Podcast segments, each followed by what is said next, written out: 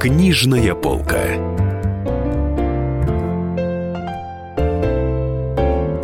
Дорогие друзья, Денис Корсаков, Дарья Завгородня, а в гостях у нас Иван Шишкин. Он шеф-повар. Это мало того, он еще обладает очень хорошим слогом, хорошими литературными способностями, поэтому он написал книгу «Под фартуком» о том, как готовить еду, э, о своем опыте работы, о том, как он решил из химика стать э, поваром, о том, как выбирать продукты, о том, какие блюда готовить, э, простые или сложные. Там много любопытных рецептов в этой книге «Под фартуком» она называется. Да. Вышла в издательстве «Индивидуум», и она очень занятно оформлена, ну, симпатичными картинками. Иван, шеф-повар очень известного в Москве ресторана «Деликатесен» и кафе «Юность». И многих еще других заведений. И многих других да. заведений. Да. А, узнал себе хоть чуть-чуть. Ну, ты, Денис, как большой любитель кулинарии, задай какой-нибудь грандиозный вопрос, потому что я уже свое все сформулировала и могу тебе дать э, первенство. Но, в принципе, если ты... Если, если человек хочет стать шеф-поваром, вот у него, допустим, мечта стать шеф-поваром, он хорошо готовит, ему говорят, что, типа, чувак, ты хорошо готовишь, Почему тебе не открыть свой ресторан? И вот какие опасности на этом пути его ждут? Насколько я понимаю, у вас примерно так же все и было. Ну да, я попался на эту удочку и с тех пор всех отговариваю, потому что это, конечно же, ловушка. Это ловушка. А если вы вдруг э, считаете, что вы хорошо готовите, то продолжайте э, готовить. Просто готовьте и нормально. Ваши друзья вас отблагодарят, ваши э, родные будут счастливы есть с утра там какую-то вкусную яишенку или что, вы, что вы там будете делать, и у вас будет все нормально. Вы удовлетворите свои творческие амбиции, ваши, э, так сказать, потребители, едоки, которые вы готовите, будут счастливы, и, и все будет нормально, потому что а работа шеф-повара, она далеко отстоит от того, что просто хорошо готовить. А чем она так отстоит? Ну, э, ровно просто это вообще другое. Вот. Э, единственное, чем э, эти занятия схожи, это то, что результатом этих занятий является еда на тарелке, которую съедают какие-то другие люди, не ты сам. А, но процесс этот, э, процесс сам отличается радикально. Просто когда вы готовите дома, как готовит, например, дом какая-нибудь талантливая домохозяйка, лучший, самый лучший вообще, наверное, фристайл шеф в мире. Да? Человек приходит э, к холодильнику, открывает его, и у него задача приготовить там еду на, там, на четверых, допустим, а, учитывая определенные там, вкусовые пристрастия разных людей, а, учитывая вот этот ассортимент э, того, что лежит в холодильнике. То есть абсолютно в неких данных человек должен э, родить э, концепцию, приготовить это вкусно, потому что ну, нормально, если человек будет готовить вкусно, ведь никто же не начинает готовить с идеей, сейчас я что-нибудь невкусного приготовлю, правильно? И не, не съем. Да, или там, нажарю ему котлет, пусть жрет. Нет. А, идея в том, что это будет э, вкусная еда. Соответственно, вот эта вот условная такая домохозяйка, домашний повар, это фантастический как ну, собирательный образ э, хорошего, хорошего такого, значит, э, хорошего повара, классного, да, лучший повар в мире, наверное. Но, Но у нее больше данных, да? У нее нет, у нее нет, не в этом дело. У нее нет задачи готовить это, у нее задача приготовить один раз, а в следующий раз приготовить что-то другое. У повара в ресторане задача приготовить 20, иметь возможность приготовить 20, 30, 40 блюд, и выдать их одновременно, и выдавать их одинаковыми в течение там, многих часов э, подряд, и каждый день, и э, э, там, неделю за неделей. Это совершенно другая индустрия. Когда человек приходит в ресторан и говорит, знаете, я хочу быть шеф-поваром, или там поваром, например, я первым делом спрашиваю, а почему? И самый распространенный ответ, конечно же, вот тот самый. Ну, я хорошо готовлю, всем ребятам нравится. На что я говорю, «А, ну, окей, давай попробуем. Хотя, конечно же, моя задача тебя отговорить. Потому что ничего хорошего в этой работе, романтичного много, кажется, да, но реально это там обожженные руки, это стоптанные там ноги, это спина болит, это варикозные вены, это э, содранные пальцы, порезы, ожоги. И небольшая зарплата. И, в общем-то, да, доход, в общем, в среднем довольно-таки довольно скромный. Поэтому люди, которые тогда идут, они четко должны осознавать, что они э, приобретут, приобретут, а что потеряют. Да, вот, ну, так вот и, да. и вот и когда человек попадает в итоге, он говорит, вот я хорошо готовлю, заходит в этот момент в кухню и говорит, забудь. Mm-hmm. Вот об этом всем забудь. На, вот, тебе, вот здесь надо картошечку вот так порезать, а тут рыбку вот так почистить, mm-hmm. а вот это вот так, и так. И он получает определенный набор процессов технологических, и очень редко, когда ему э, доводится сразу э, попасть на такую позицию, где он создает блюдо, да, или там его там, готовит. Он делает какой-то один из процессов. Это конвейерное производство, ну, скажем, больше или меньшей степени, в зависимости от размера ресторана, от размера меню и от сложности его. Ну, так или иначе, у каждого есть свой маневр, он его делает, и э, в рамках определенного там, какого-то временного периода он, он делает именно его а не другой, потому что остальные процессы делает другой человек. То есть, грубо все... говоря, он нарезает овощи. Ну, например, он, например, нарезает лучок. Да, и вот он его нарезает, и он должен его нарезать его весь день, условно, условно говоря.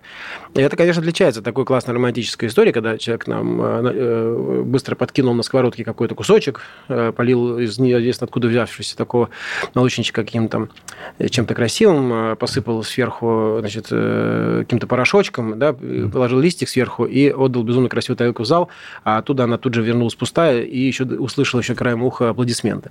Это э, пропасть между этими историями э, галактического масштаба. Абсолютно невозможно э, даже сравнить. Угу. А мишленские рестораны вы не очень уважаете. Вы пишете про ресторан в Модене, который остреет что-то там, да? Вот, неправильно, э, неправильно. Расскажи. Я просто понял, что нет смысла обращать внимание на то, есть там звезды или нет, потому что я неоднократно ел в ресторанах с, с разными там как бы регалиями, и мне там было невкусно. А я регулярно также ел и, и, и в ресторанах с регалиями, где было очень вкусно. Ну, вот Моден же... как, раз ресторан, ну, вот который мне, называл, мне... называл лучшим в Европе, да? В мире, там, ну, мне, ну, вот, вот я, я говорю, либо я плебей не, не могу просто осмыслить это, либо это на самом деле выдуманная штука, и это невкусно. Я, я честно говоря, э, будучи очень э, заносчивым и э, человеком с, с огромным самомнением, я считаю, что это вот второе скорее, да, то есть mm. это синтетический такой продукт, который невероятно вылизан, он очень чистый, он очень э, э, такой, я бы сказал, даже выхолощенный,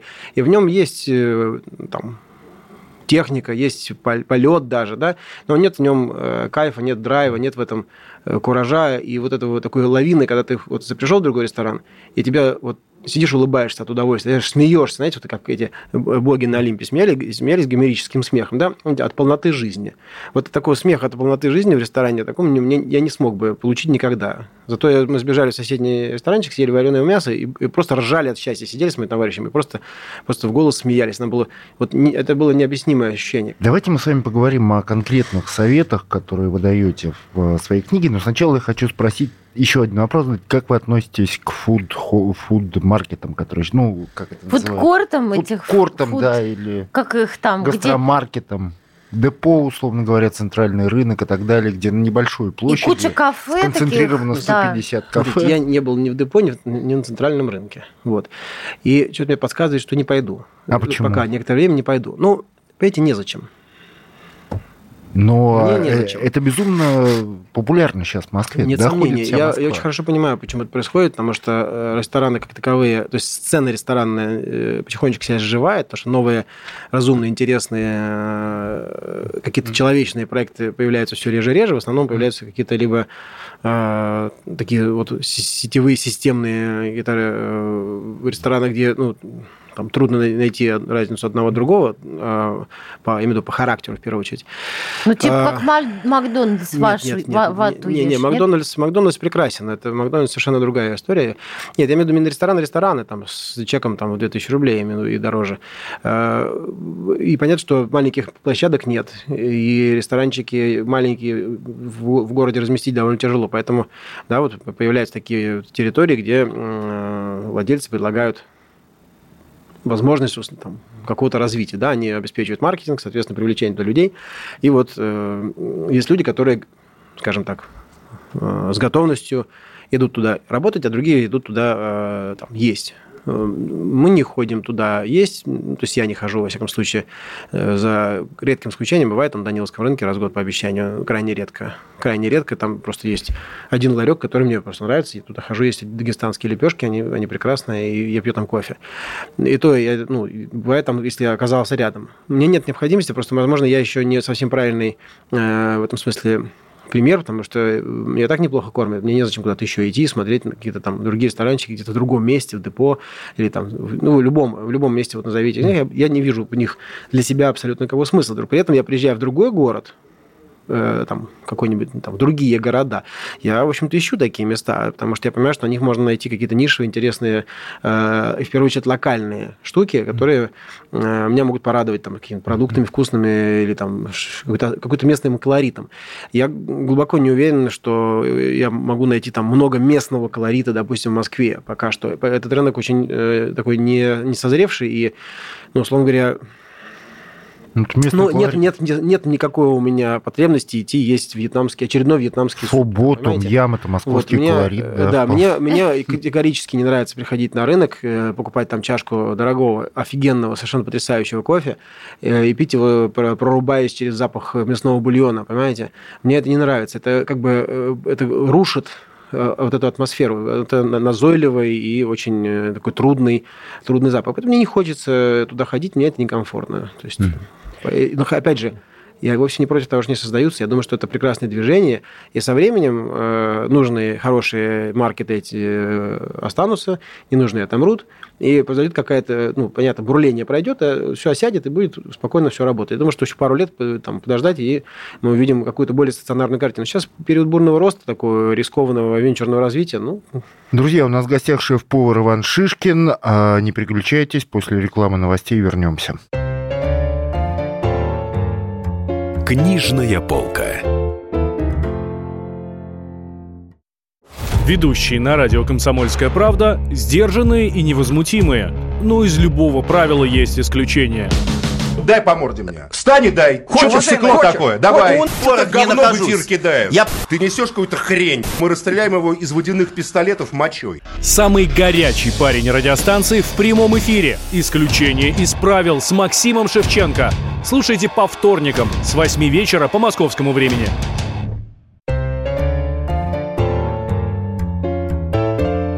Книжная полка. Студии Денис Корсаков и Дарья Завгородняя. В гостях у нас шеф-повар Иван Шишкин, который недавно выпустил книжку, которая называется «Под фартуком». И мы говорим с ним о специфике работы ресторатора. Он шеф-повар ресторана «Деликатесен». И мы говорим о мифах, которые связаны с едой. Иван, вы даете очень много советов э, в своей книге, рассказывайте просто про еду, и прямо вот передо мной оглавление, и можно вопросы даже формулировать как просто название глав, главок из вашей книжки.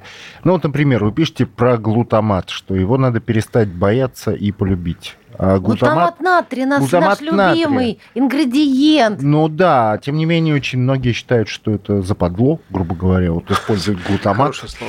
То- ну, что Ну, он ну канцерогенный, да. А я буквально у своей одной знакомой в Фейсбуке Как- читал очень интеллигентной, кстати, женщины, что вот, вот она узнала, что глутамат добавляют в одном популярном грузинском кафе московском, а они добавляют глутамат, это нечестно, это плохой ресторан. Что в нем плохого и что в нем хорошего? Самое плохое это то, что э, люди э, становятся жертвой такой индустрии страха, понимаете? А негативная мотивация – это очень мощный очень мощный инструмент, краткосрочный, разрушительный, и, но как бы довольно мощный. И поэтому, когда э, человек хочет чего-то бояться, ему классно что-то бояться, значит, э, такое паранояльное такое вот настроение, да, он найдет себе чего бояться, ну, вот, например, он возьмет себе там глютамат э, или, или там ГМО, или э, что там, мясную колбасу, а, найдет, найдет способ себя испугать, найдет способ себя переживать, портить настроение себе, окружающим. А, Но мое строгое убеждение в том, что это происходит от- просто от незнания, от неграмотности. К сожалению, э, я сейчас э, пришел к выводу, э, вот за последние там, несколько лет, встречая множество людей, э, вводя их там, в профессиональную среду, я убедился э, в э, катастрофическом незнании людей вообще ничего. То есть люди плохо помнят школьные программы. Они, ну, видимо, за ненадобностью ее ту- тупо забыли. Ни биологию, ни, ни химию, ни, там, ни физику, ни математику. Просто не помнят самых простых базовых э, э, скажем, м, э, сведений, а уж в прикладном как бы, э, каком-то значении, они тем более это не, не умеют использовать. Поэтому, когда они вдруг узнают, что там находится глютамат, они ничего в этом не говорит. Хотя они изучали в школе состав э, белков, они знают, что глютаминовая кислота – это один из, э, то есть одна из составляющих всех, всех вообще, вообще всех э, белковых тел. Да? И э, если есть белок, то с большой вероятностью, ну, практически наверняка, там есть также глютаминовая кислота, то есть глюта- глютамат – это его, натриевая соль. И Везде, он везде, понимаете, везде. Вы съедаете, съедаете помидоры, вы съедаете э, там щепотку глютамата, вы съедаете хлеба, вы съедаете глютамат, вы съедаете мясо, глютамат, везде, везде есть белок, добрый день.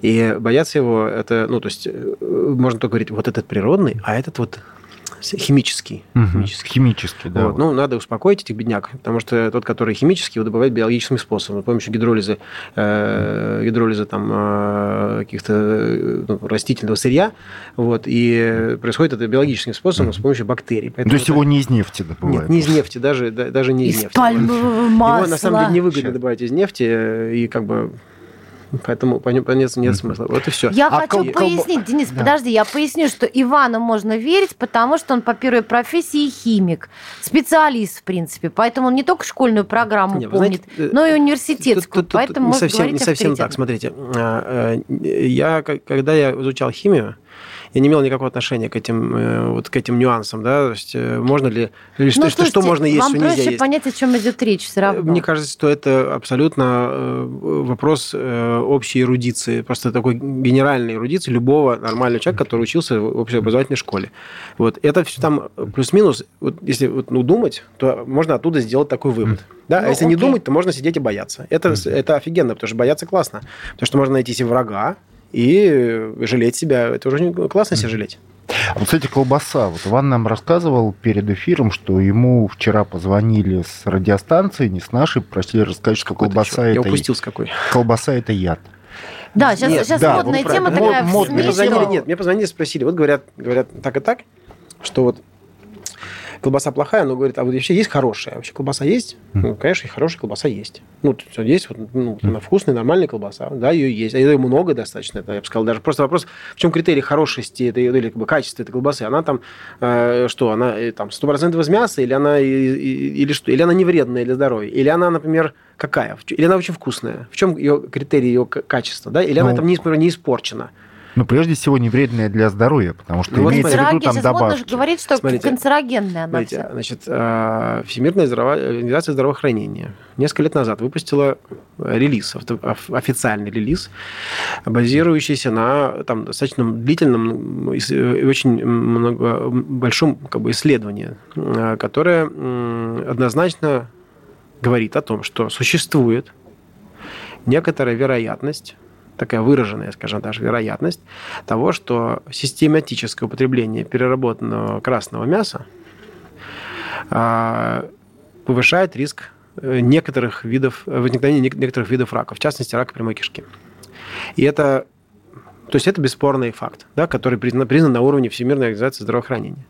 Другое дело, что вот эта доля увеличения вероятности, она очень невысока, потому что, в принципе, этот рак относительно э, ну, редко встречающийся есть. Ну, окей, да, если мы смотрим на тысячу человек, условно говоря, да, то э, статистически это увеличение, оно достаточно небольшое, и оно происходит при систематическом использовании в пищу, при в пищу вот это, этих продуктов. То есть, как бы это есть определенный риск, и вы этим риском, ну, я так понимаю, опять же, в рамках статистики какой-то можете управлять. Это раз. Два. А, Если вы хотите, тем не менее, принять э, колбасу, состоящую из чистого мяса, за э, за здоровую, правильную колбасу, то, наверное, вы ошибаетесь, потому что колбаса, которая состоит, условно говоря, из сои, или даже там, знаете, шутка там из бумаги там, или туалетной, да, как бы, хотя я никогда в жизни туда не добавляю, на самом деле. Я был на предприятиях, где делают бюджетную колбасу, все там, там все пищевые продукты, просто они, к сожалению, не мясо. Вот. А что? Ну, Кожа? Например, кожа, э, жилка, э, соевые дериваты, всевозможные. Крахмал, наверное. Ну, да, в части- что-то, э, всё растительные- съедобное. растительные, да, это все пищевые продукты. Это, в этом нет ничего там ядовитого, условно говоря. Это не гвозди и не цианистый калий. Это продукт, который вы съедите, переварите его прекрасно, даже часть какую-то а, сможете там использовать для строительства новых тканей, да, то есть это у есть пищ- у них у них у них есть и пищевая, и питательная ценность. Ну, Точнее, пищевую ценность и и придают с помощью там, вкусов специальных. Ну, вот. Так вот, а, и в итоге так, если см- смотреть, да, если мы считаем, что красное мясо там вредно, то чем меньше красного мяса в колбасе, тем она менее вредна. Это софистика, конечно, но в целом это на самом деле показывает, насколько э, вообще в принципе предметная беседа о том, что такое вредно, что такое, э, там, что такое хорошо, что такое плохо. То есть, получается- Вкусная еда, хорошая еда, понимаете? А невкусная еда, плохая еда. Если вы едите ее с удовольствием, получаете от нее много пользы. Потому что ваш организм эту еду переваривает охотно, он к ней готов, и он ее полноценно воспринимает. Если она невкусная, то вы, э, грубо говоря, там, не- недополучаете совершенно однозначно. Поэтому вот надо смотреть на это. Потому что, знаете, бабушка моя говорила, все полезно, что в рот полезло. В известном смысле это правда. Лишь бы это не было ядом. Еще одна главка у вас а, называется «Как есть острое». Вот есть люди, которые просто боятся острова, они считают, что если они там сидят какой-то супер острый соус, там миллион сковилов, там, допустим, сковил это единица измерения остроты, в соусе табаско 8 тысяч, но есть на рынке Вот соусы сад, конечно, очень здесь. Да, 500 тысяч, миллион, есть 2,5 миллиона на центральном рынке продается. Вот, они считают, что если они там каплю этого соуса съедят, он действительно адски острый, им там прожжет пищевод, желудок, там, и выйдет, там, значит, Ну, прожжет только потом азотная- пойдет на пол и до Китая, кислота, да. значит, весь земной Прожжет только азотная кислота. Но на самом деле э, это вопрос разнообразия. Ну, Если вы хотите разнообразить свою жизнь, вы будете есть не только соленое, там, кислое, горькое, не только э, там, жареное и вареное, но также и острое. Это очень, очень интересный процесс. Э, Есть острое, это невероятно захватывающая штука. И дело, конечно, в первую очередь, не в соусах, которые, на самом деле, на мой взгляд, дискредитируют тему острова. Они добавляют, условно говоря, да, вот это какое-то количество капсаицина, и плюс-минус там все, да, потому что э, консервируют там, с помощью уксуса. И вкусный острый соус это, это большая редкость. Вкусный прям такой. Гораздо вкуснее есть перчики острые. То есть покупать прям острые перцы гибридные, эти классные, и откусывать кусочек, и его и переживать происходящее. Но он физически ничего не сожжет, Ну, слизистую смотрите, там, и так э, далее. капсаицин, алкалоид, который содержится в перце, обманывает наше тело, обманывает рецептор. Он сообщает сигнал о боли и ожоге. Соответственно, организм э, реагирует соответственно. Да, э, и он присылает туда какое-то количество э, жидкости в этот, да, возникает отек местный, покраснение. То есть то, что произошло в- при ожоге. Но физически ожога никакого не происходит. То есть есть реакция организма, но нет как бы, да, повреждения ткани. За счет этого отека могут быть происходить какие-то болезненные там, эффекты, если есть уже там какая-то э, предрасположенность, предпосылки, да, или там есть какое-то там раздражение на, на, на, э, на коже или там на слизистой. Если уже готовая ранка там имеется, или язва тогда. Наверное, этого надо избегать. Ну, Вот, если вы здоровы, то вы можете просто научиться есть острое, так же, как, так же точно, как вы учились есть, там, не знаю, оливки или голубой сыр, которые, там, допустим, оригинально люди ну, не в состоянии есть. Или даже там оливковое масло. Люди... Это, это есть такое понятие, как acquired taste, да, вкус, которому надо учиться. И э, острый – это такой- тоже такой же вкус, которому надо научиться его осознать и, и понять, что э, изначально вы воспринимаете его как бинарный. Остро, не остро. Да, нет. Да? То есть вот не остро нормально, а все, что чуть добав- добав- ой, все, остро, да? Жжется, жжется, все. Но сейчас мы уже научились это делать. Вот у нас это коллективные сеансы поедания перчиков. На кухне мы садимся и закусываем, и вот там, минут 15 там родаем. А, И, и это, это очень интересно, потому что ощущения, ну, такие почти психоделические почти, что то есть ты не можешь видеть, что вокруг происходит, закрываешь глаза, перед тобой картинки бегают. Это очень А где интересно. вы эти перчики берете? Их можно вырастить на, на подоконнике. В студию наш шеф-повар Иван Шишкин, который недавно выпустил книжку «Под фартуком». А, Вернемся после рекламы и новостей. Книжная полка. Товарищ адвокат! Спокойно, спокойно. Народного адвоката Леонида Альшанского хватит на всех. Юридические консультации в прямом эфире. Слушайте и звоните по субботам с 16 часов по московскому времени.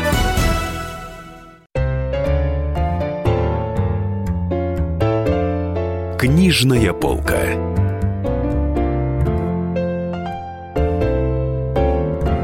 Друзья, в студии у нас Иван Шишкин, а, шеф-повар, который выпустил книгу «Под фартуком». Там он развенчивает некоторые мифы, связанные с едой, и рассказывает о специфике своей работы.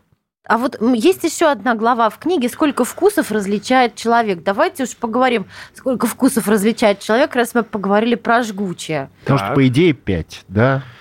Кислое, Ну. сладкое, ост... нет, нет, нет, нет. Давайте, сладкое. Кислое. сладкое, горькое, Загибай пальцы. А, Сладкое, Солёное. Соленое. солёное. Это, с- а, а- Это я классические вкусы, потому что, да, Давайте. я уже запутался. Давайте еще а раз. у- а острые есть? Сладкое, Острые горькое, соленое, Кислое. А, кислое Кислое. и умами. Прекрасно. Пять. Умами, да. Смотрите. А вы там дальше свои книги начинаете... Смотри, да, начинаю гнать. А, смысл заключается в том, что я э, отношусь к этому э, несколько иначе. А, я, э, скажем так, считаю, что мы не должны перечислять не вот эти вот какие-то вкусы, которые описывают такую, скажем так, прямолинейную кулинарную составляющую, да, но мы должны описывать ощущения, которые человек получает во время еды. И эти ощущения, они, их список, он значительно богаче, чем вот только вот эти вот эти лобовые. На самом деле, на все эти ощущения во, во рту у нас есть рецепторы, которые э, создают э, этот сигнал, мы его расшиф... нас мозг, мозг его расшифровывает. Поэтому и железистый вкус, который мы получаем, когда едим что-то там содержащее железо, например, печень или просто кровь, да, мы, каждый, наверное, как-то ощущал его в той или иной степени во рту, э, ну, это бывает и, и признак там, заболеваний некоторых, но в целом э, нормальные пищевое ощущение, да, мыльный вкус – да, жирный вкус, да, какие еще? Вот острые, да, жгучий, терпкий, mm. да, и можно еще довольно много ощущений набрать, вот, то есть э, при известном старании можно там и до 20. И это все, это все ощущения, связанные с, с едой, их надо различать, потому что когда вы едите, их надо различать для того, чтобы описывать, для того, чтобы понимать, что вам нравится, что вам не нравится, и для того, когда вы готовите, вам нужно тоже понимать, Э, чем чреваты те или иные ваши манипуляции, чтобы прогнозировать э, вкус блюда. Потому что иногда бывает, что вы сбалансировали его там, по сладкому, соленому, кислому, горькому, допустим, да, но вы совершенно выпали из, э, там, из каких-то дополнительных вот этих вот вторичных ощущений, у вас ваше блюдо там имеет совершенно неудовлетворительные характеристики в, в итоге. Вот, поэтому об этом на всем надо думать, это надо учитывать. Это достаточно сложный и такой э, развлекательный, на самом деле, процесс, очень азартный. А, идем дальше. У вас есть глава, как есть сырое мясо. Вот даже хотел Очень спросить. популярные, да, были. Мужская ну, были такая и тема. сейчас еще остаются тартары и карпаччо. Прекрасно, очень вкусно. Да. А, как есть сырое мясо? Вы даете очень простой рецепт. Как его обезопасить? Просто, просто, ну, скажем так, понимаете, тут надо, надо понимать, что я готовлю в ресторане, и у меня э, мои задачи, касающиеся, ну, связанные с безопасностью еды, которую я подаю людям, э, находятся на совершенно другом как бы, уровне, нежели э, таковые там, у домашнего повара. Дома вы отвечаете перед собой там, двумя-тремя людьми. И вы можете, условно говоря, из общих соображений допустить безопасный этот продукт или нет, да, предположить и согласиться с собой, сделать определенные какие-то там решения. Да, я могу это есть. Да, вот у вас лежит курица три дня в холодильнике. Вы такие, такой, голодный, черт, сожру. Да, лежит давно, сожру. Ну, сожрал. Ну, как бы с большой вероятностью все в порядке ну, то есть практически наверняка. Но вот в ресторане такого быть не может, понимаете? Не может там лежать жареный курица три дня, вы не можете подать в ресторане, вы выбросите к концу первого дня просто по определению. У каждого mm-hmm. продукта есть свой срок э, реализации, который должен, ну, он должен быть выброшен. Мы не можем его никому накормить, даже по закону даже бедным не могу отдать, понимаете? Потому что чем бедный человек, там, неимущий, отличается от, от, от говоря, имущего. Почему он не может есть еду, которая, ну, может быть, mm-hmm. там, грубо говоря, нанести ему вред, да? И вот представьте себе э, сырое мясо дома, я покупаю кусок сырого мяса, понимая, что, в принципе, сырое мясо внутри стерильно. Да? То есть оно, если не больное животное, то внутри мясо стерильно. А вы это понимаете, потому что вы купили у не, проверенного не, мы просто знаем, поставщика? Что мясо, вот вы берете тушу, разделали, вот мясо внутри так сказать, плоти, да, оно стерильно. Снаружи оно может быть чем-то семенено. Вы срезаете снаружи, все, вы нарезаете кусочек мяса, и вы с большой гарантией, гарантией получаете, э, точнее, с большой вероятностью получаете э, почти гарантированно чистое мясо, которое можете накормить там своих родных и близких. Когда вы готовите его в ресторане, вам нужно 10 раз подумать, как вы его должны приготовить так, чтобы, не дай бог, никому не попала какая-то там зараза, допустим, да, или паразиты, не, в первую очередь. Это мясо нужно обработать. И обработать его термически. Вот, и термически можно обработать его либо, грубо говоря, в плюс, либо в глубокий минус. Глубокое замораживание продуктов, там, как рыба, так и мясо, очень рекомендовано для, как, как средство уничтожения, например, личинок э, и червей в целом. Да? Вот. Бучевый цепня в частности. Ну, да. вот, очень большая вероятность получить таких паразитов от, от животных, которые пасутся вблизи водоемов. Мы никогда не можем контролировать, мы никогда не можем узнать это, в каких условиях содержалось то или иное животное, и как, какой он путь прошло. За минимальным исключением это не, неизвестно. Да? А санитарные правила там, ну... ну санитарные правила... Это, то есть, кстати говоря, санитарная, это ветеринарная служба, санитарная служба и на рынках, и вот на местах производства. Это одно из немногих служб, которые в нашей стране работает прям, вот, вот прям классно, да? да. А, ну, хорошо работает, да? И мы неоднократно с ней сталкивались неоднократно пытались там как-то обойти, ну, не обойти, знаете, как-то, ну, например, нам нужен какой-то кусок, э, например, чтобы его не разрезали, да, там, чтобы эксперимент или что-то еще. Мы не, мы не могли это получить, нам объясняли строго, вот так, так как невозможно. Мы усваивали этот урок, как бы, да, и уже смирялись с этим. Мы пытались, э, вот, знаете, там, дайте нам щеки такие не, не порезанные, допустим, да, бычьи, ну, эти, как, э, не дают. Ну, окей, а почему? Вот то, что там ищут э, личинок. А если вот одну только щеку? Нет, нельзя, все правильно. Не, не, не, не, не, выдают. Ну, окей, mm. хорошо, ладно, закрываем тему, идем дальше. То есть эта служба работает, и на нее можно полагаться в известном смысле. Но я не полагаюсь там на, всех, на себя, не полагаюсь, понимаете? Поэтому мясо для того, чтобы подать его в виде тартара, имеет смысл э, очень сильно заморозить, производить некоторое время, потом медленно оттаять. Очень и... сильно это до там, 18 градусов? Ниже 20 лучше, лучше или ниже. сколько? Лучше не, лучше 40. А дома так не получится. Ну, дома, я думаю, что вряд ли такой у вас холодильник будет. У нас специальный морозильник, который размораживает до нескольких А потом оно оттаивает, и через несколько дней оно... Нет, оно оттаивает через... Ну, то есть вы когда, когда вы можете хранить его в замороженном состоянии, когда вам нужно его оттаять, вы оттаиваете его. А, и оно Знаете? уже безопасно. Ну, оно, опять же, оно более безопасно. То есть веро- вероятность того, что оно безопасно, выше. Я, знаете, могу описывать это только такими терминами. А, Плюс к тому же вы можете обрабатывать мясо термически.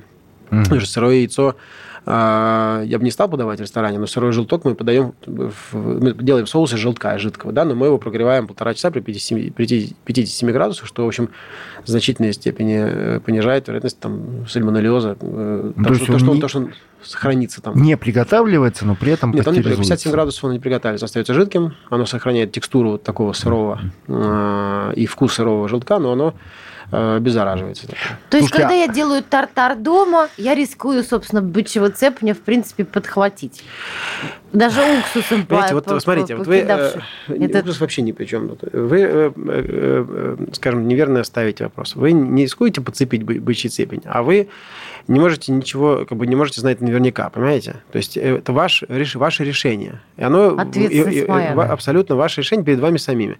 Вот. И я на вашей стороне в этой ситуации, потому что, ну, опять же, имея все, все эти вот рабочие, ра- работающие службы, вы, вы можете на них полагаться, вы спокойно берете, это, вы, вы имеете право рассчитывать, что все будет хорошо, понимаете? Когда я работаю в ресторане, я не имею права на это рассчитывать. Просто потому что вы кормите четырех человек, вероятность как- какого-либо эксцесса, она очень низкая. Вы гораздо больше рискуете там, не знаю, нож не помыть, понимаете? Вот, ну, вот для доску, например, для разделывающего. Его скорее вот вы здесь, например, совершите ошибку, чем в- вы получите какую-то заразу через продукт. Вы скорее нарушите, там, не знаю, э, гигиену там попутную. Допустим, слив в раковине, например, не будете промывать там дезинфи- дезинфицирующим средством, а там какая-нибудь там листерия притаится, понимаете, там, которую вы, помыли картошку, допустим, почистили, а потом в этой же раковине по- почистили, там, не знаю, помыли рыбу, допустим, да, и вот вы спокойно можете так, сделать какой-то перенос. Э, Вы здесь э, значительно больше рискуете. А вот у вас еще одна глава называется «Мыть или не мыть». Мыть или не мыть? Чем вопрос. Да, и мы, надо мыть мясо, курицу, например, Ну, перед ну, ну, сами вот как думаете, есть ли смысл мы- мыть мясо? Зачем его мыть? То есть Если так, его ну, готовить, если его потом а, Конечно, просто опять же, да, мы знаем, что мясо внутри стерильное. Вы его подвергаете э, воздействию высокой температуры. То есть, если вы его, допустим, варите, то вы его там варите ну, в кипящей, допустим, воде от 100 градусов, да, и варите длительное время. Если вы его жарите на гриле или на сковороде, вы греете его там под 200 градусов, это бывает выше температура, да, контактная. Соответственно, вы его точно с поверхности э, дезинфицируете тотально, да, то есть вам нет никаких проблем. Ну, быть уверенным в том, что оно чистое, да, то есть э, вы ее все обработали огнем. Вот, поэтому, да, а если вы помыли мясо, например, да, то э, те слои, а каждое мышечное волокно упаковано в такую в коллагеновую оболочку тоненькую. Э, Коллаген имеет очень классное свойство разбухать э, при контакте с водой. Вы, поверхностный слой будет набухший в итоге. И когда вы положите его на гриль, вы э, получите не карамелизацию, а будете испарять эту воду. Будете охлаждать поверхность, охлаждать эту сковородку. И пока вода не охладится, не испарится, ваша поверхность будет вариться на пару. Знаете, у вас не будет этого жареного корочка, жареного вкуса, жареной корочки, ради чего вы кладете мясо на огонь. Понимаете? Вы получите такое приваренное мясо, с которого будет там такой в лужице такой болтаться, и будет все это невкусно. То есть оно уже переготовится, а корочка не образуется. Вы будете дожаривать дальше до корочки, получите подошву. То есть мыть мясо не надо. Если вы э, купили такое мясо, которое надо мыть, то как бы приготовьте его иным способом. Там, условно говоря, тушить его, сварить. А, ну, как понять, А мясо, мясо, которое надо покупайте мыть. Мясо, которое не надо мыть. А что значит мясо надо мыть? В смысле, Ну, условно говоря, условно говоря, вы видите на нем какие-то там загрязнения. У мясника в целом, у хорошего мясника, у него нулевая, нулевая толерантность. То есть он не, не имеет права, не может положить вам грязный кусок мяса на упаковку, допустим, да? Если вы покупаете мясо на рынке где-то, где э, там, в непонятных каких-то условиях или в сомнительных условиях, внимательно осматривайте это. Потому что, условно говоря, если оно повалялось на полу, то есть его нельзя. Просто нельзя. Просто они, они не могут вам его дать. Если они вам дают, то, значит, этим мясом им по морде. В студию наш шеф-повар Иван Шишкин, который недавно выпустил книжку «Под фартуком». Вернемся после рекламы и новостей. Книжная полка. Гав-гав. Чего? Чего тебе? Тише. Я придумал секретный язык. А зачем секретный язык, а? Чтобы мы могли разговаривать, а нас никто не понимал. Учитесь понимать своих питомцев. В эфире радио «Комсомольская правда» советы ветеринара Ильи Середы. Слушайте программу «Вот такая зверушка» каждую субботу с 5 вечера по Москве.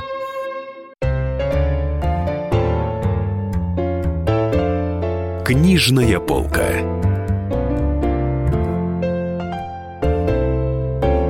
Друзья, в студии Денис Корсков, Дарья Загородняя, в студии наш шеф-повар Иван Шишкин, который только что выпустил книгу «Под фартуком», где рассказывает о работе своей, работе шеф-повара и рассказывает о всяких заблуждениях, которые сопровождают очень популярные у нас продукты. Еще один вопрос, когда жаришь мясо, его надо якобы запечатывать или не надо? Вот когда ты бросаешь на раскаленную сковороду кусок мяса, и он там сразу как бы Вот.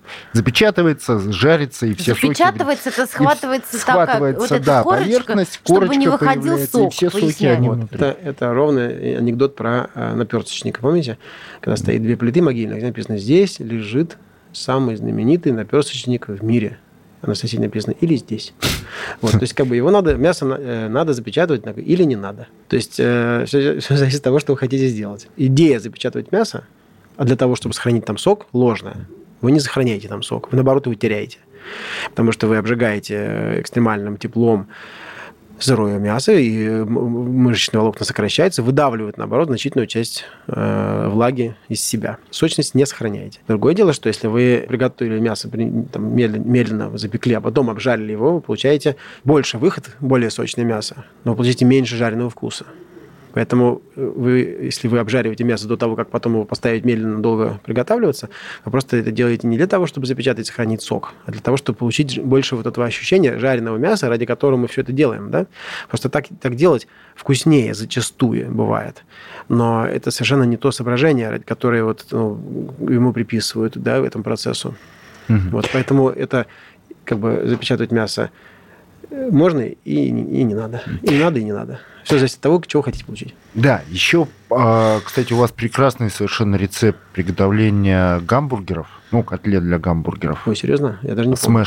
А, смеш, точно. Вот что класс, это такое? Я впервые, честно говоря, это вижу. Это самый лучший способ приготовить гамбургер вообще, который существует на планете. Ну, расскажи. Вот пр- прекрасно, это вы правильно очень это по- погрели мне всегда приятно. Вы еще вначале сказали, что э, прекрасный литературный слог. Да. Хотел сказать, что так приятно, что, знаете, вот как э, знаменитый был этот мещанин, который узнал, что он разговаривает прозой. Вот Я тоже очень порадовался, что у меня прекрасный слог, потому что книжка абсолютно разговорная. Это, по сути дела, записи моей речи. Вот, и э, ну, приятно, да, спасибо.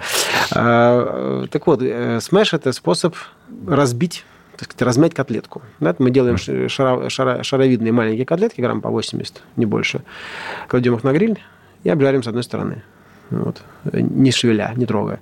После чего переворачиваю я их э, вот этим жареным таким пятачком на- на- вверх и лопаткой очень сильно, быстро, очень быстрым, уверенным движением раздавливаю об гриль до состояния очень тоненькой котлетки, там, грубо говоря, не толще, чем сантиметр, вообще говоря, там, желательно еще чуть тоньше. И вот это вот пятнышко обжаренное, оно держит котлетку, предохраняет ее от рассыпания. Оно как бы скрепляет. После, и если гриль достаточно горячий, то, а так должно быть, то котлетка вот с этой раздавленной стороны очень быстро зажаривается. Остается ее перевернуть, секундочку довести с той стороны и получить одновременно тонкий, одновременно сочный и одновременно полностью приготовленный бургер. Если у вас таких котлеток несколько, вы их кладываете друг на другом. И это такой довольно древняя техника. В Америке существует даже сеть, насколько я понимаю, называется Smash Burger. И я, к стыду своему, не знаю, так ли они их там готовят или нет. вот. Но я знаю, что эта техника э, довольно распространенная. На самом деле, ну, это, ну, в деталях, может быть, она отличается, да, но то, как мы это делаем, показало нам, что мы можем э, вдвоем готовить а, там достаточно производительном, достаточно мощном гриле, можем готовить там примерно там, 2-3 гамбургера в минуту таким способом. Вот. Э, быстро их отжариваю, переворачиваю, потому что котлетка тоненькая готовится очень быстро. И нужно просто вовремя ее перевернуть, хлоп, хлоп, хлоп, и все. Вот. И, ну, такой достаточно простой навык. А вы, кстати, произнесли фразу такую, что Макдональдс прекрасен. Э, Макдональдс. От шеф-поваров не, не часто такую слышишь. Чем он прекрасен? Может, они стесняются, эти шеф-повара честно скажу. Я не знаю. А вот Джейми Оливер делал целый поход на Макдональдс, сказал, что они из каких-то там соплей коровьих делают эти свои На другой стороне нет. Я читал, что Джейми Оливер как раз детей своих кормит иногда в Макдональдс. Смотрите, какая история. А, Макдональдс это замечательный пример успешного бизнеса, который э, предлагает предсказуемый продукт. Очень важный предсказуемый продукт. Никто не может сказать, что в Макдональдсе некачественная еда. Некачественная в смысле там какая-то там испорченная, не свежая или что-то. Там она, она всегда свежая, она всегда качественная. Говорить о том, о ее, там, допустим, э, питательной ценности э, мне трудно. Э, не могу сказать, да, насколько она питательной ценности высокую имеет. С точки зрения пищевой ценности, как бы вкуса. Некоторые блюда Макдональдс, некоторые изделия Макдональдс довольно-таки вкусные. Некоторые из них вызывают абсолютную, даже я бы сказал, зависимость. Вот. В частности, знаменитая картошка фри в Макдональдсе, она, это очень высокотехнологичный продукт, на самом деле, который до недавних времен, между прочим, жарился в говяжьем жире рафинированно. Совсем недавно под воздействием вегетарианского такого как бы и лобби они перешли на растительный жир, и им пришлось дорабатывать технологию так, чтобы э, сохранить вот эту текстуру хрустящей э, картошечки, чтобы она была такая пушистая внутри. Вот. И Макдональдс это прекрасная предсказуемая штука, когда я еду там, допустим, куда-то далеко, куда-то в глубинку, и я, я в 10 раз выберу Макдональдс как бы в поле, ну, в ущерб каким-то местным непонятным, малопредсказуемым лавочкам, чтобы не рисковать, грубо говоря. И там я получу, может быть, я не получу там какое-то переживание, да, но я получу предсказуемый продукт, и я точно совершенно доеду до следующего своего обеда без особенных проблем. То есть я очень уважаю эту систему. Мне, я не могу сказать, что я там являюсь поклонником вот именно гастрономической какой-то части. Ее там плюс-минус, наверное, нет. Вот. Но это, это прекрасный, честный и, на мой взгляд, вполне адекватный продукт. Я... И недорогой. У нас, ну, в отличие от Европы, например. Ну, как бы черт знает, я могу себе позволить там раз в, там, в два месяца что-то покупать. Mm-hmm. Вот, может быть, даже реже, но тем не менее. И есть глава такая в книге, которая называется а, там, там, как выбирать продукты, а, значит, органическое или индустриальное про, про выбор между большим заводом, который запаковал все в, значит, в коробочке э, под вакуумом, и про ну, какой-то, не знаю, там магазин типа фермерский дворик, где продается вот такое живое мясо. Вопрос доверия, понимаете? Угу. То есть, если вы знаете это, этих фермеров, если знаете этот магазин и понимаете, что они могут, э, грубо говоря, там, отследить происхождение этого мяса, то у вас есть ну, простой выбор, вкус. Да? Вы пробуете такой, пробуете такой, выбираете. Или, допустим, а, вы говорите, например, а, я хочу есть мясо, выращенное, условно говоря, там, в определенном стиле. И вы находите поставщика, который гарантирует вам этот стиль, например, там, на свободном выпуске или там, не знаю, на кукурузном корме или неважно, да, там используют только э, там, корм, выращенный без удобрений, да, или, ну, миллион, э, вы можете миллион условий придавить и найти себе по душе поставщика. И, ну, а в итоге ты все равно купите мясо, которое вкуснее, на самом деле. Потому что это, и ваш язык – это единственный ну, настоящий критерий. Потому что если вы начинаете жить исключительно идеей, Понимаете, вот я, например, моя идея не покупать, или там, не знаю, покупать мясо вот только такое, или там свободное, или там э, вот это органическое, допустим. Как только вы э, начинаете руководиться идеей, то у вас возникает система свой-чужой, вы сразу начинаете как бы э, поляризоваться, и ну, это там уже можно недалеко и, там, и дойти до экстремизма, понимаете? до веганства, веганства. Ну, и до фашизма так можно, так возникает, понимаете? То есть нельзя э, э, становиться в плену каких-то э, идей, особенно в том, что касается такого простого и очень радостного процесса, как еда.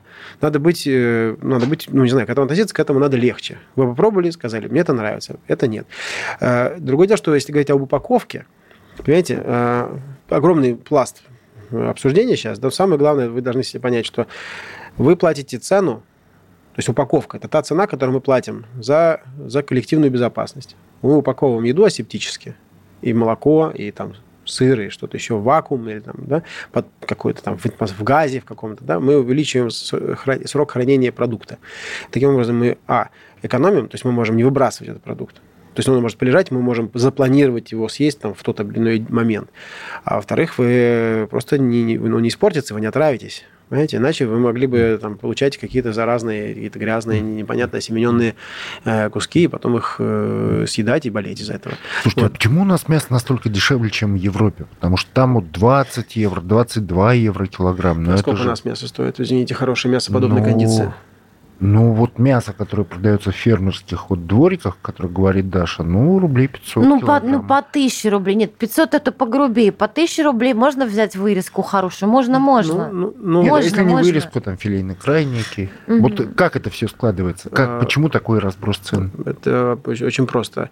А, когда вы приходите на рынок и покупаете там какое-то ну, нонное мясо непонятное, то вы с большой, большой вероятностью покупаете а, слишком молодое, мясо, которое не достигло зрелости, то есть все там, условно говоря, годовалое или там год с копейками. Ой, а, теленочка убили, да? Теля, ну, вот телят знаете, теленку судьба быть убитым, потому что если это молочная порода, допустим, то вам нет необходимости содержать такое количество, например, бычков. Вы должны их чуть подрастить и как бы утилизировать, либо забивать их в момент рождения. После там, года с небольшим скорость набора массы снижается. Соответственно, в этот момент очень часто фермер Э, испытывать четкое желание забить животное и превратить его в мясо. В то время как э, кондицию хорошая говядина набирает там, к двум годам, начиная только. Вот два с лишним, а то там два с половиной года там, и так далее. Тогда мясо развивает яркий вкус, хорошая мраморность, то есть накапливает э, такую, такую увесистость, да, созревает. И чем дольше вы животное содержите, тем дольше у него тратите ресурсов, а при этом оно растет нелинейно, оно в какой-то момент просто перестает расти, оно только созревает. То есть это время надо его лучше, кормить. но не становится да. больше. Все время это надо кормить.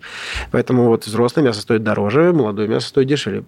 Породистое мясо стоит дороже, беспородное э, мясо стоит дешевле. Породистое – это ангус. Пород... Ну, например. Ну, Спасибо понятно. большое. Вели мы сегодня очень мужской разговор. Много-много про мясо. Шеф-поваром Иваном Шишкиным, который написал очень интересную книгу «Под фартуком». Кому лень читать книгу, слушайте нашу передачу в повторах. Ну и приходите в рестораны Иван, деликатесы на юность, если вы в Москве. Да, кушайте, поправляйтесь. Спасибо. Книжная полка.